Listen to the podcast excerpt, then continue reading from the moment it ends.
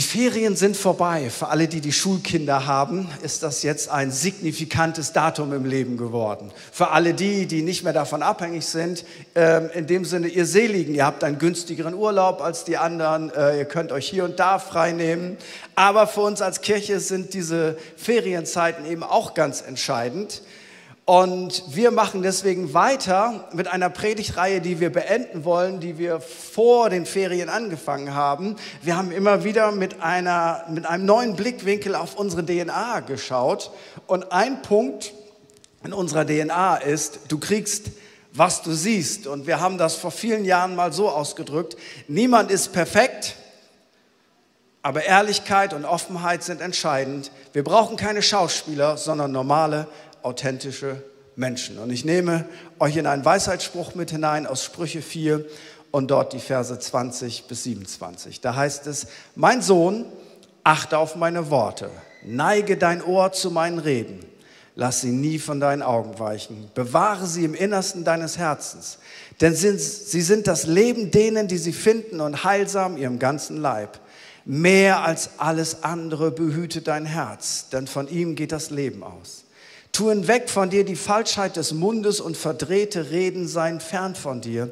Lass deine Augen gerade ausschauen und deine Blicke auf das gerichtet sein, was vor dir liegt. Mache die Bahn für deinen Fuß gerade und alle deine Wege seien bestimmt. Weiche weder zur Rechten ab noch zur Linken. Halte deinen Fuß vom Bösen fern. Normalerweise könnte man jetzt schon Amen sagen, aber ich nehme mal einen Satz hier raus, der hier ganz entscheidend ist. Da sagt Salomo hier in dem Fall, tu bitte Folgendes weg, Falschheit des Mundes und verdrehte Rede. Also das Gegenteil von dem, was unsere DNA aussagt. Du kriegst, was du siehst in der Falschheit des Mundes und in der verdrehten Rede oder ich sage es mal mit anderen Worten, in der politischen Korrektheit, in der schmeichelnden Unwahrheit, in whatever, das ist nicht etwas, was Jesus für uns vorbereitet hat. Falschheit des Mundes hinwegnehmen oder in einer Generation, wo wir alle geprägt sind von Social Media. Und ich weiß nicht, wie dir das geht. Social Media ist manchmal sehr ermutigend. Manchmal kannst du auch deine Neugierde äh, leicht befriedigen. Scroll da einmal drüber, du weißt, was die Leute in deiner Kirche machen und du musst sie gar nicht mehr fragen. Du weißt, wer wo im Urlaub war, was da zu essen gab. Alles großartig. Aber manchmal hast du das, das Gefühl, wie kann es Menschen geben, die jeden Tag einen großartigen Tag haben? Wie kann es Menschen geben, die nie älter werden? Wie kann es Menschen geben, die immer gut aussehen? Wie kann es Menschen geben, die immer cool sind? Und, und das macht etwas mit uns. Und ich möchte einmal Folgendes sagen. Das, was Menschenherzen bewegt, ist nicht eine gefegte Scheinwelt, sondern das, was Menschenherzen bewegt, ist Ehrlichkeit und Authentizität.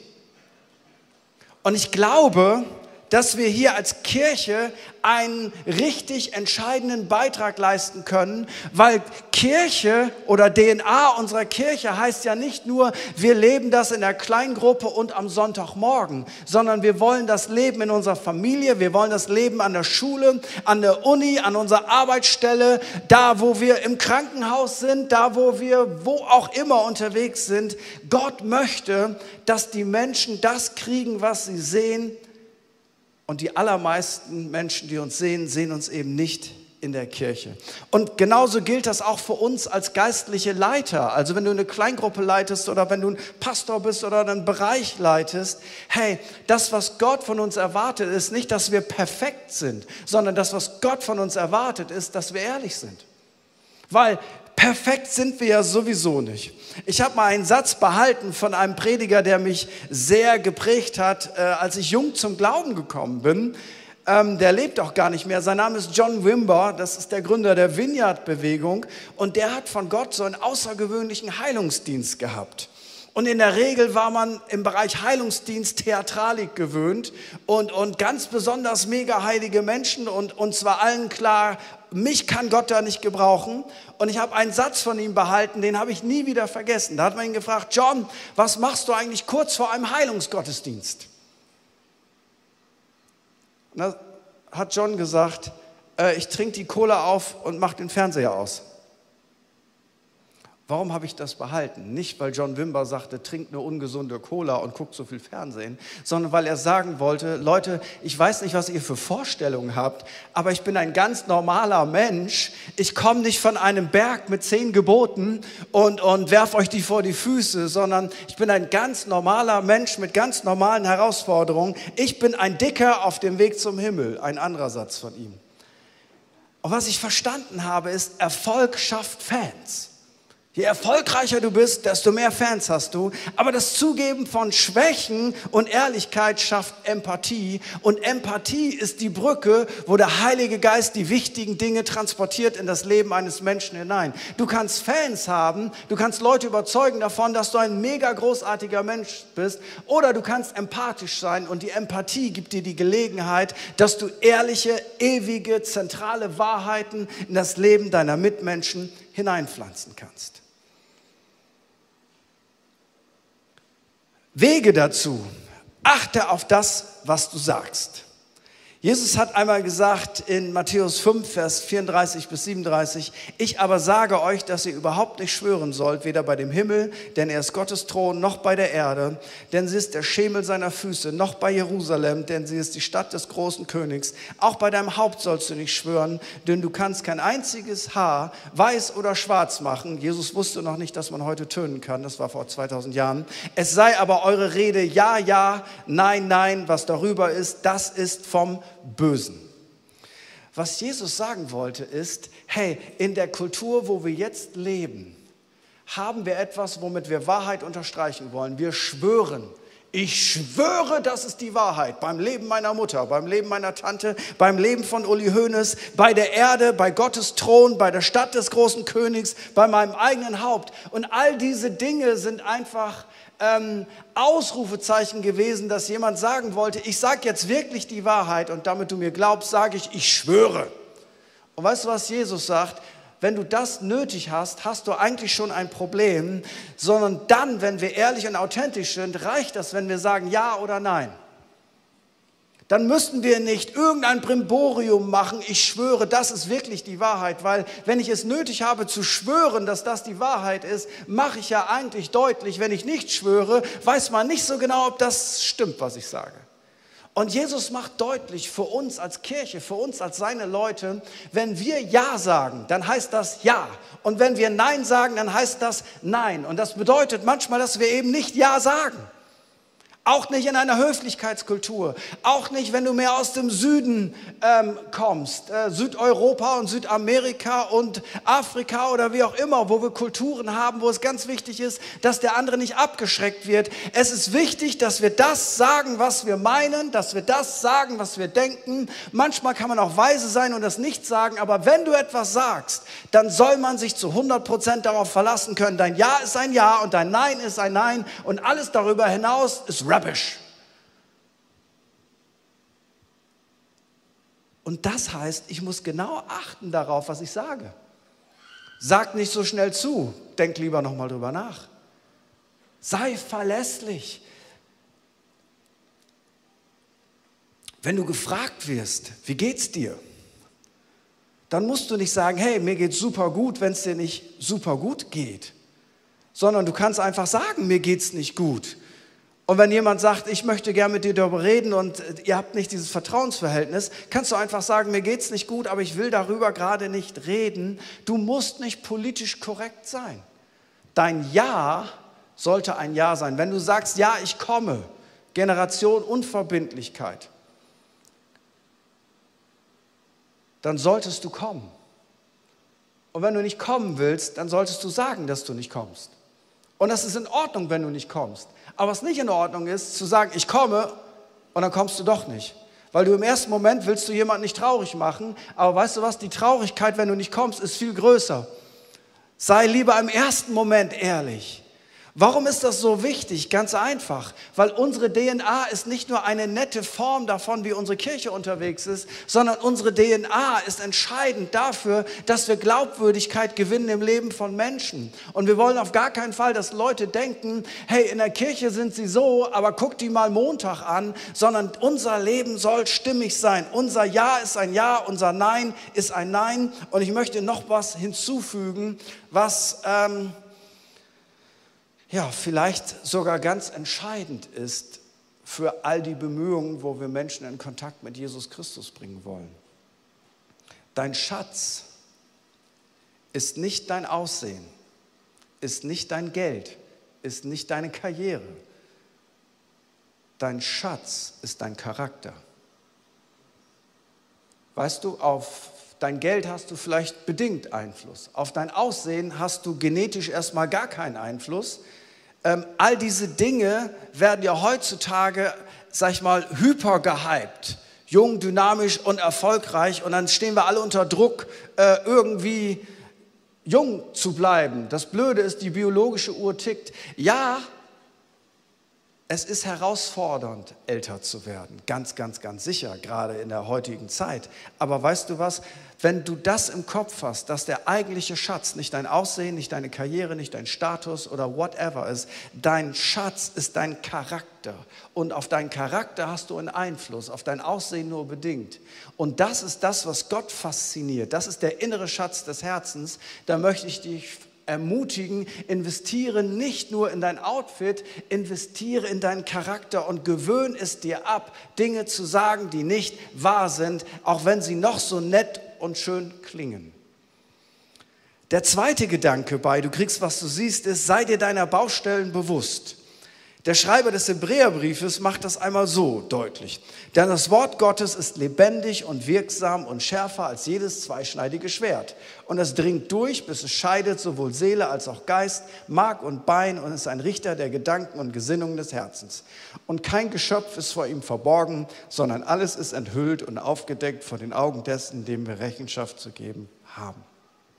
Das Wort Gottes wird hier beschrieben, es gibt ja viele Beispiele für das Wort Gottes. Das Wort Gottes ist eine Salbe.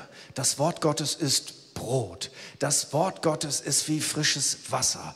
Das Wort Gottes ist auferbauend. Das Wort Gottes ist ermutigend. Das Wort Gottes ist aber auch wie ein Schwert.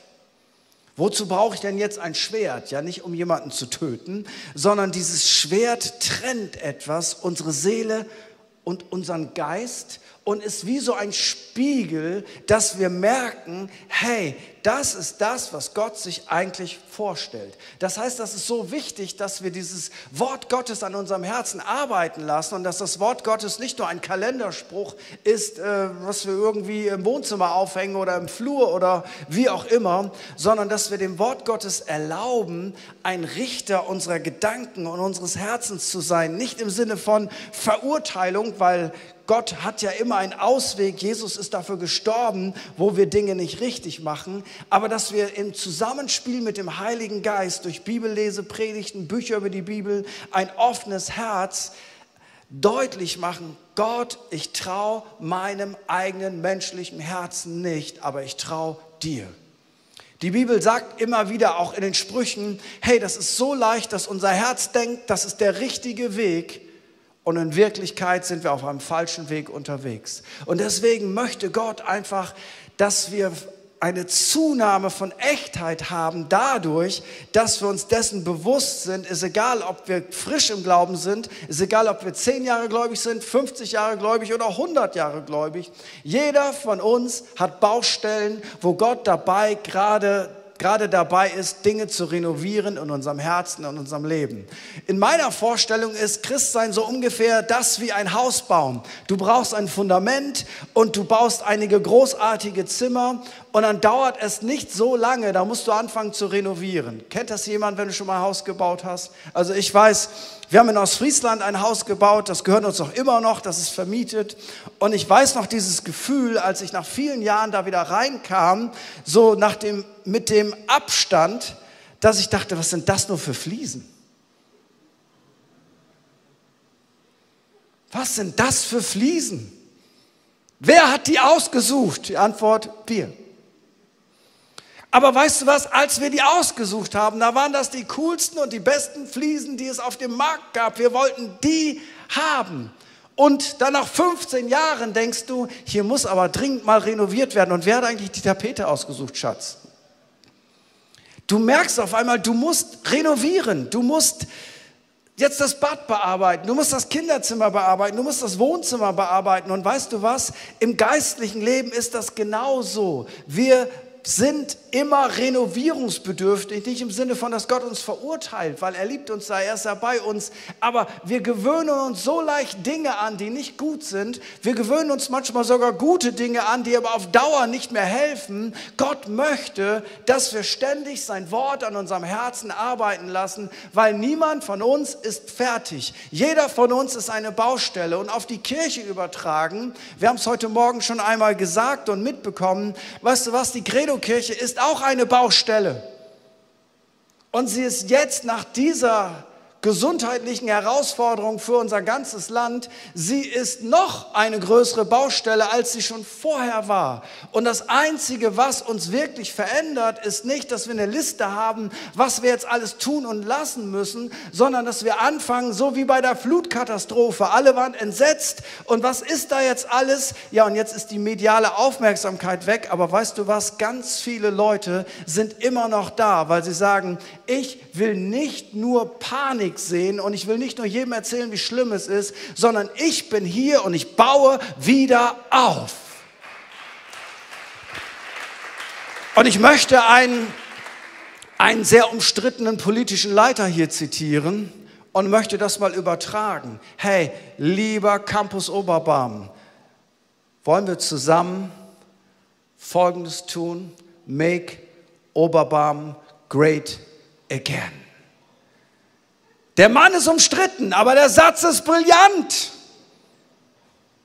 Der Satz ist brillant. Lass uns nicht einfach so wie auf Social Media die große Flut und nein, wie schrecklich ist das und jetzt sind wir schon wieder umgeswitcht zur nächsten Katastrophe, sondern die, die wirklich etwas verändern, sind nicht die Bilder teilen. Das gehört, da gehört nicht viel dazu ein Klick, sondern die, die etwas verändern, ist, die ihre Arbeitsklamotten angezogen haben und die jetzt da sind und praktisch den Schlamm wegpacken, mithelfen, mitbauen und da sind. Und alle anderen sind beschäftigt, wer hat eigentlich Schuld? Die große Blame and Shame. Und ja, bestimmt ist auch jemand schuld und da wird sich auch jemand drum kümmern. Aber weißt du was? Nur weil man einen Schuldigen findet, ist das Haus noch lange nicht wieder aufgebaut, das von so einer Flut betroffen ist.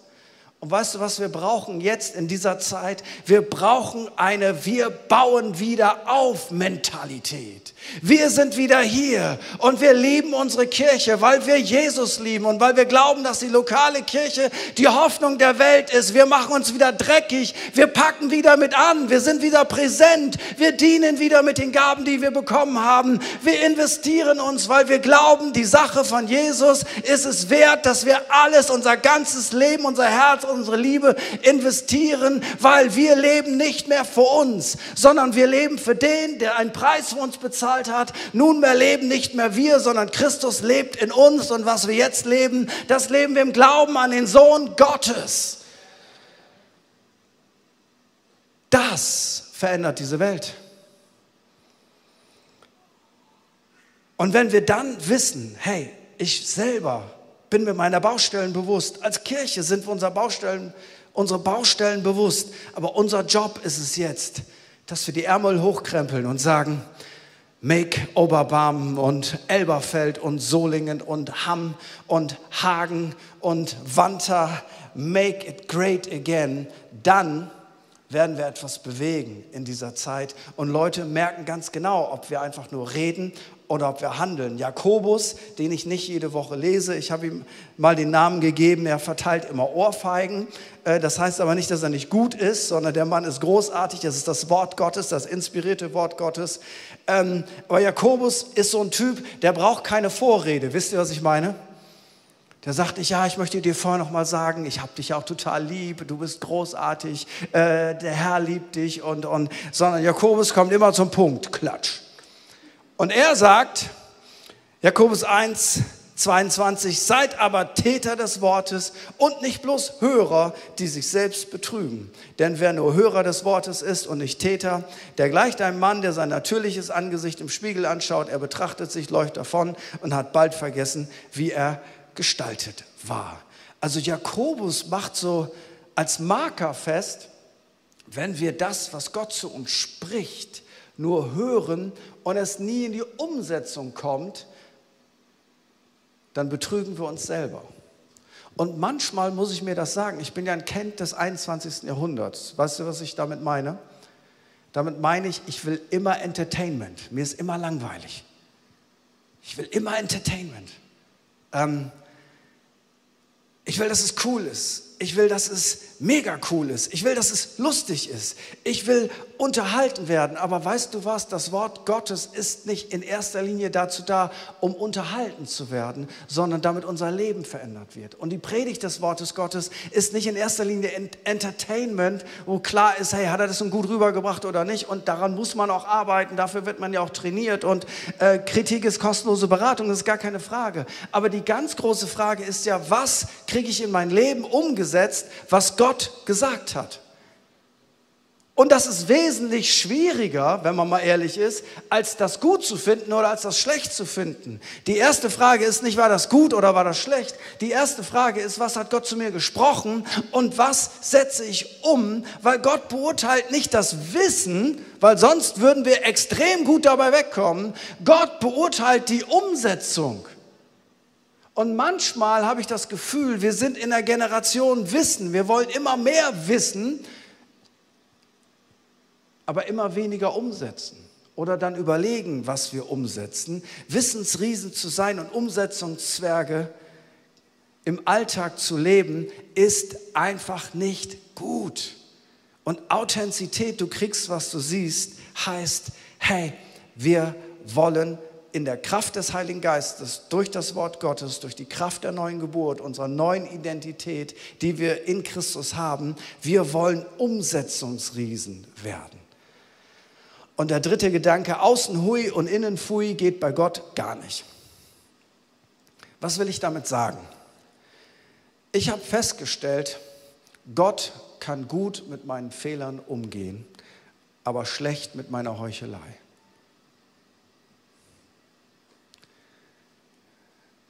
Ich habe einmal diesen Satz geprägt, Gott vergibt Sünden, aber keine Entschuldigung. Weißt du, Sünde ist eigentlich gar nicht das Problem.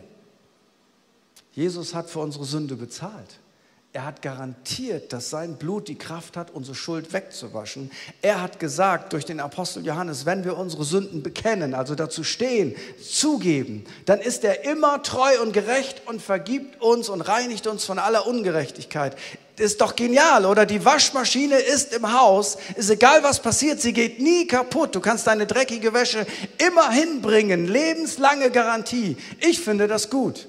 Was Gott aber nicht mag, ist, wenn wir sagen, das ist gar kein Fleck. Das ist so ein Farbtupfer, den habe ich mit drauf gemacht. Muss gar nicht in die Waschmaschine. Oder wenn wir einfach sagen, ja, also meine Frau hat den Fleck da drauf gemacht.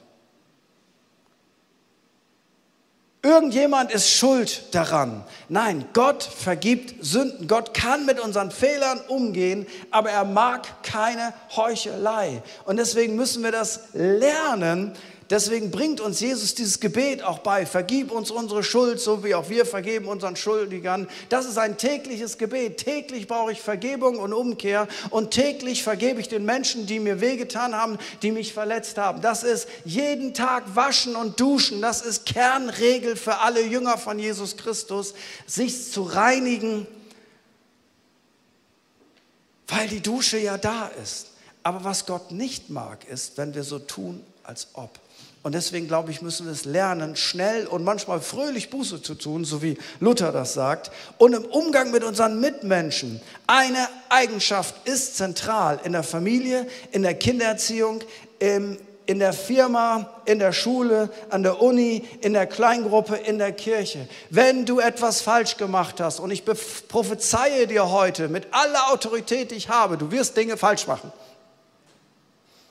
Ich verspreche es dir, ich garantiere es dir. Du wirst Dinge falsch machen. Das ist nicht schlimm. Aber lerne es schnell, dich zu entschuldigen und dazu zu stehen. Das ist, du kriegst, was du siehst. Wenn du frech zu deiner Frau warst, dann entschuldige dich, bevor du schlafen gehst. Wenn du jemanden beleidigt hast, dann mach das klar, bevor der Tag zu Ende geht. Weißt du was? Viel schlimmer ist es, so zu tun, als wenn uns das nicht passieren würde. Ja, es ist manchmal peinlich, wenn uns was Falsches passiert. Aber weißt du, was noch peinlicher ist? Wenn wir so tun, als ob, wenn wir auf den Dreck Parfüm sprühen. Das hat noch nie Weder in der Geschichte noch hat das im Miteinander funktioniert. Man riecht doch, dass da Dreck ist. Entschuldige dich leicht töte den Stolz, weil Stolz ist ein Killer. Die Bibel sagt, dass Gott dem Stolzen widersteht und dem Demütigen Gnade gibt. Wenn du dich demütigst, bist du echt und authentisch. Und weißt du, was Gott dir verspricht?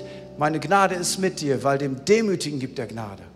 Und dem Stolzen widersteht er. Und by the way, er widersteht auch dem stolzen Christen, er widersteht auch dem stolzen Leiter, er widersteht auch dem stolzen Pastor. Gott liebt Demut. Demut ist nicht Dummheit. Demut heißt, dass ich weiß, dass ich Hilfe brauche, dass ich mir Hilfe suche und dass ich ehrlich bin, wenn ich was verbockt habe und sage, ich fasse mir an meine eigene Nase.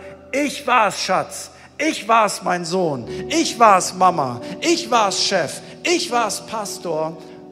Und weißt du, was Gott sagt? Dass das, was ich liebe, ich wusste sowieso, dass du Dinge falsch machen wirst, aber ich liebe es, wie du damit umgehst eine Atmosphäre von Ehrlichkeit, das betrifft jetzt besonders Kleingruppen, hilft, dass wir einander unsere Sünden bekennen. Wenn die Bibel sagt, bekennt einander eure Sünde, wie soll das passieren, wenn nicht eine Atmosphäre von Ehrlichkeit da ist?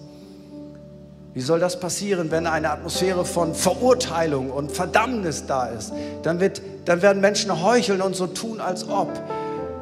Die Chance auf ein heiligeres Leben ist direkt gekoppelt einer Atmosphäre der Annahme, der Liebe und der Vergebung, weil sonst werden wir provoziert dazu, Heuchler zu sein und Heuchelei. Schau mal, was Matthäus, und ich schließe mit den Gedanken, was Matthäus schreibt über Heuchler, die sogenannten Pharisäer. Da sagt Jesus, wehe euch Schriftgelehrte und Pharisäer, ihr Heuchler die ihr die Bechern und Schüsseln außen reinigt, innen aber sind sie voller Raub und Gier. Wehe euch, Schriftgelehrte und Pharisäer, ihr Heuchler, die ihr seid wie die übertünchten Gräber, die von außen hübsch scheinen, aber innen sind sie voller Totengebeine und lauter Unrat.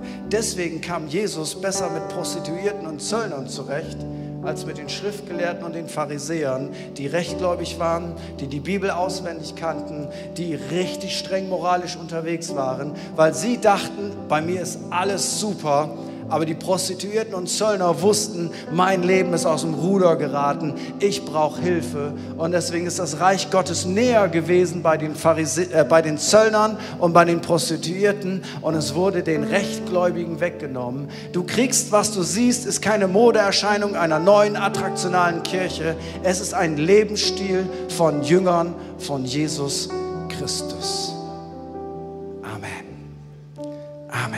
Lass uns zusammen aufstehen.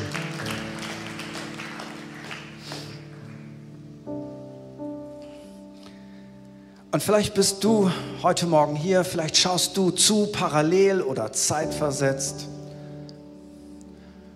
Und weißt du was, der, der Heuchler, der wohnt ja in jedem von uns. Es sind ja nicht immer die anderen. Und ohne Jesus Christus wären wir alle Heuchler. Und auch wenn wir mit Jesus leben, haben wir das Potenzial dazu. Und ich habe festgestellt, dieser Reflex, irgendjemand ist ja noch schlimmer als ich, der steckt in allen drin.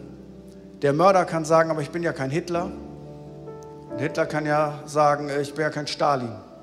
Es gibt immer irgendjemanden, der ist richtig, richtig böse. Ja, aber weißt du was? Wir alle, wir alle haben das Potenzial, üble Dinge zu denken und zu sagen. Und wenn wir das wissen, dann ist das überhaupt nicht dramatisch, wenn wir dazu wissen, ah, das ist eine schlechte Nachricht. Es gibt eine gute Nachricht. Die gute Nachricht ist, dass jeder Schmutz, der sich in unserem Leben ansammelt, von Jesus Christus weggewaschen wird. Aber es ist wie mit der Dusche zu Hause. Nur weil es eine Dusche gibt und da theoretisch Seife und Shampoo ist, bedeutet das noch lange nicht, dass du auch sauber wirst weil du musst schon deine Klamotten ausziehen, du musst selber unter die Dusche gehen und du musst die Dusche andrehen. Das beste Wasser hilft dir nicht, wenn du nicht unter die Dusche gehst. Und im Prinzip ist das Evangelium wie so eine Dusche. Es, es steht hier zur Verfügung. Gott sagt allen Menschen in unserer Stadt und darüber hinaus, hey, weißt du was, alles, was Dreck ist in deinem Leben, alles, was du verbockt hast, alles, was dir leid tut, alles, wofür du dich schämst, selbst die Leichen in deinem Keller, sie können weggewaschen werden durch diese Dusche des Evangeliums, weil Jesus hat dafür einen Preis bezahlt. Alles, was du tun musst, ist zu sagen, um ehrlich zu sein, müffel ich ein bisschen.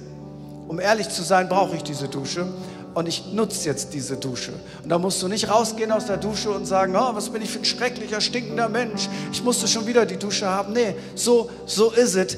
Nutze sie. Seit 2000 Jahren gibt es diese gute Nachricht. Und ich möchte einfach fragen, gibt es vielleicht jemand hier in diesem Raum, oder jemand am Bildschirm, der sagt, boah, ich bräuchte auch so eine Lebensdusche von meinen Gedanken, von meinen Einstellungen, von meinen Haltungen, von all dem, was nicht gut ist. Da möchte ich dir Folgendes sagen. Du kannst jetzt so tun, als wenn du das nicht hättest. Heuchlermodus, ich brauche das nicht, ich bin ein guter Mensch, ich bete auch. Oder du kannst sagen, um ehrlich zu sein, brauche ich diese Dusche. Und du entscheidest dich dafür zu duschen um in diesem Bild zu bleiben. Und weißt du was? Die Wahrheit ist, wir alle brauchen das. Wir alle brauchen das. Es sind nicht die anderen, wir alle brauchen das. Aber ich möchte dich heute Morgen einladen. Geh diesen Schritt auf Gott zu und mach deutlich, ich brauche diese Dusche. Und vielleicht ist es das erste Mal in deinem Leben, wo du sagst, ja, das brauche ich. Vielleicht warst du auch schon mal mit Gott unterwegs und hast das irgendwie verloren sagst, ich, ich brauche das wiederum, dann möchte ich dich einfach einladen, einfach da, wo du bist, Gott ein Zeichen zu geben.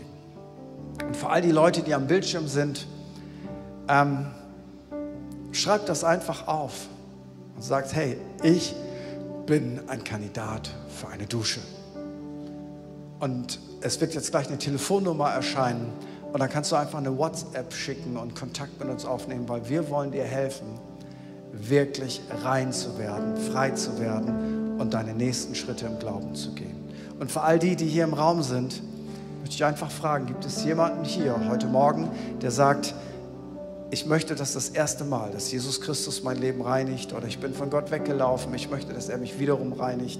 Ich will nicht heucheln, ich will nicht so tun, als ob, weil Gott ist dem Demütigen gnädig. Dann lade ich dich ein, während in diesem Moment alle Augen geschlossen sind, wir einen Moment Privatsphäre haben, dann lade ich dich ein, dass du Gott einfach ein Zeichen gibst und damit auch mir, dass ich dich ins Gebet mit einschließen kann. Wer sagt, hey, ich möchte diese Reinigungskraft von Jesus erleben, das erste Mal oder wiederum, dann da, wo du bist, heb einfach ganz kurz deine Hand und ich schließe dich so gerne in das Gebet mit ein und vielleicht verändert das dein Leben. Einfach da, wo du bist, heb einfach ganz kurz deine Hand und ich weiß, ich darf dich da mit einschließen. Yes. Auch das gilt.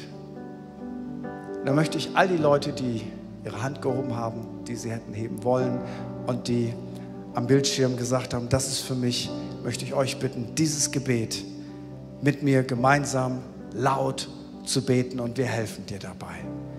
Jesus, ich weiß, dass du mich liebst. Es gibt nichts, was ich tun könnte, damit du mich mehr liebst. Entschuldigung. Und durch nichts, was ich tue, würdest du mich weniger lieben. Du bist für mich gestorben und auferstanden. Ich glaube an dich. Du bist mein Gott, mein Retter und mein Herr. Bitte schenke mir die Vergebung meiner Schuld. Ich möchte als dein Kind leben und du sollst mein ganzes Leben bestimmen. Ich danke dir, dass ich durch dich wirklich frei bin und ein Leben in Ewigkeit habe. Amen. Amen.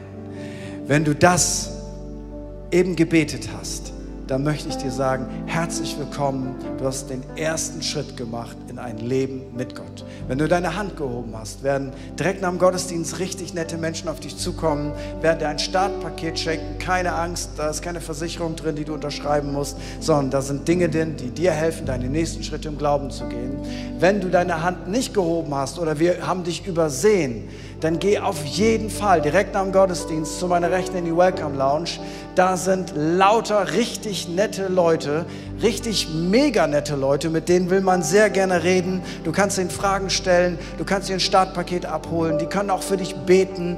Nutzt das einfach. Sie heißt Welcome Lounge, weil du da wirklich willkommen bist. Und eins solltest du auf jeden Fall machen. Schalt wieder ein, Komm einfach vorbei, wenn du bis jetzt nur immer online dabei warst. Komm einfach mal vorbei. Wir sind jeden Sonntag hier am Start um 10 Uhr und um 12 Uhr. Und wenn du hier live dabei warst, komm auf jeden Fall, sei live wieder am Start und melde dich einfach beim Infopunkt, wenn du sagst, ich möchte mehr Kontakt haben, ich suche eine Kleingruppe, ich brauche Menschen, die mich mitsupporten.